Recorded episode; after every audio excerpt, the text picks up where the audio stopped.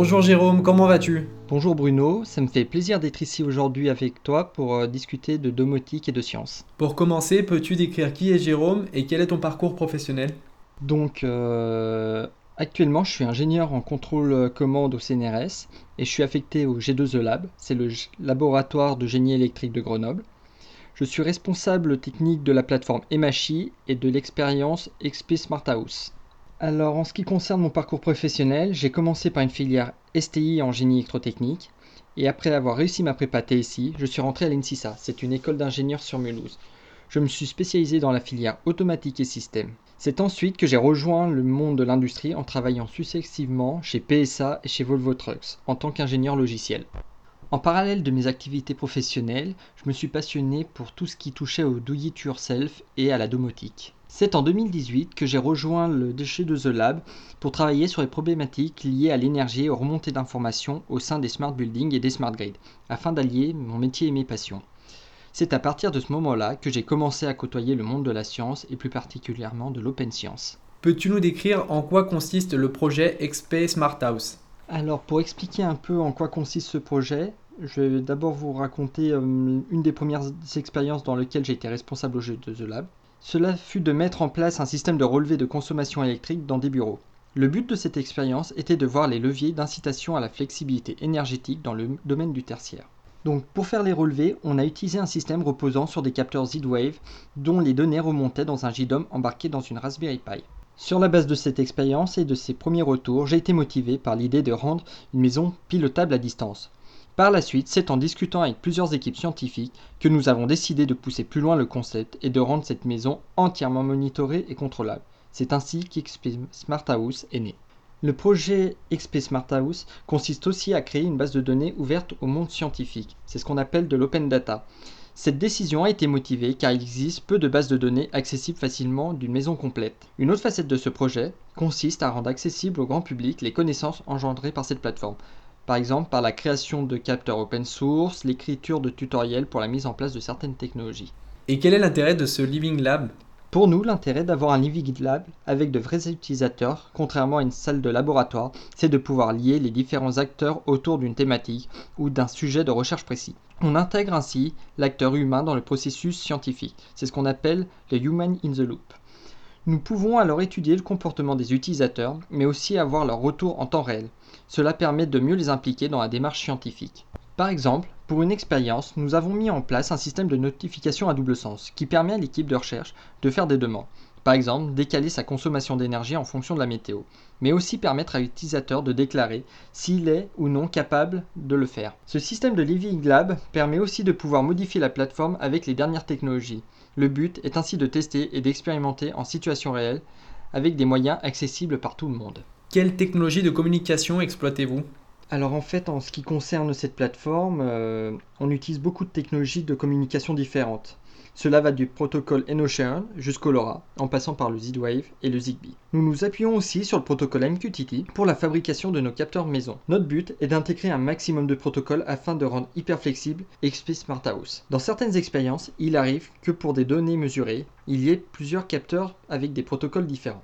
Par exemple, on peut prendre euh, la consommation générale de la maison, on utilise la TIC du Linky et en parallèle, on a aussi installé un capteur Tor qui mesure aussi le déphasage afin d'avoir un complément d'information. Cela dépend vraiment du besoin de l'équipe de recherche qui se trouve derrière la demande. Nous nous laissons justement la liberté de ne pas choisir un seul protocole car nous voulons les utiliser de façon optimale en fonction de la donnée à remonter. Et quelle architecture utilisez-vous? Alors, euh, en ce qui concerne l'architecture utilisée, nous utilisons une architecture au maximum open source.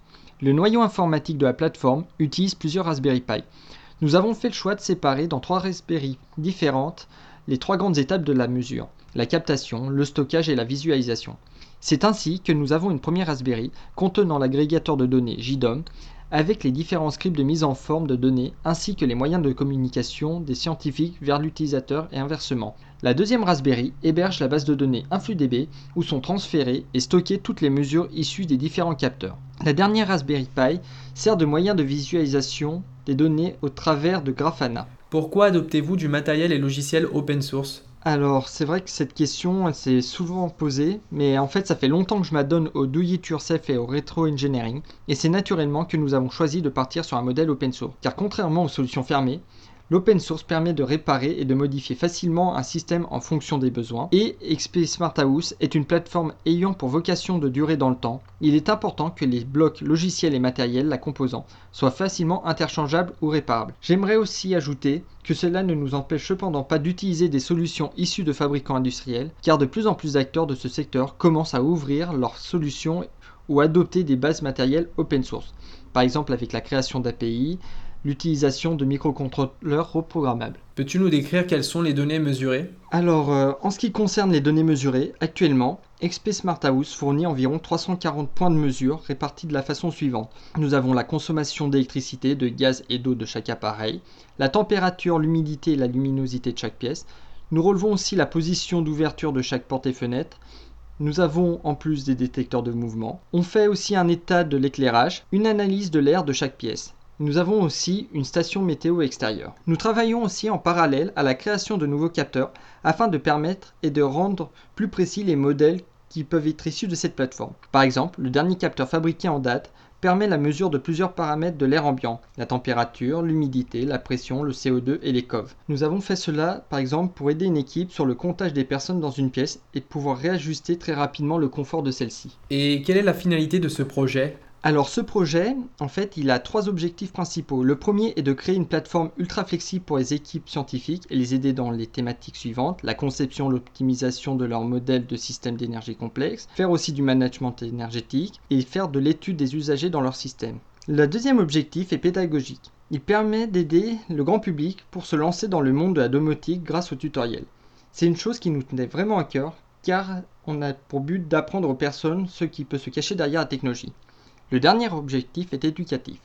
Nous utilisons les données de cette plateforme comme support à l'enseignement. Par exemple, pour l'école NCCube, nous avons un module ICT for Smart Grid and Smart Cities où nous apprenons aux étudiants à gérer des smart buildings en s'appuyant sur la domotique afin de réduire leur consommation et d'augmenter leurs prestations. Quelles sont vos prochaines actions prévues? En ce qui concerne euh, nos prochaines actions prévues, actuellement cette maison est au niveau IEMS 3, ce qui veut dire Intelligence Energy Management System de niveau 3.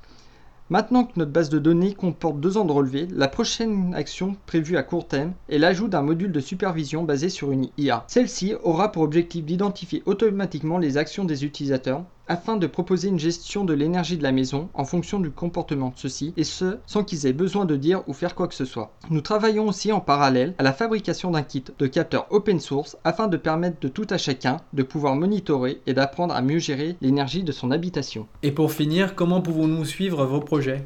Alors, euh, pour finir, pour suivre euh, nos projets, vous avez trois façons différentes de le faire. Vous pouvez aller directement sur le site dédié au projet qui s'appelle xp-smarthouse.duckdns.org ou vous pouvez aller sur le site miniprojet.net où l'on poste les tutoriels et les capteurs open source issus de XP Smart House. Soit vous pouvez nous rejoindre via le hum, site du G2E Lab qui regroupe toutes nos plateformes. Eh bien, félicitations je te souhaite une très bonne continuation et à bientôt pour un nouvel épisode. Je vous remercie de m'avoir accueilli, ça m'a fait plaisir de pouvoir répondre à vos questions et je vous souhaite euh, une bonne continuation. À bientôt.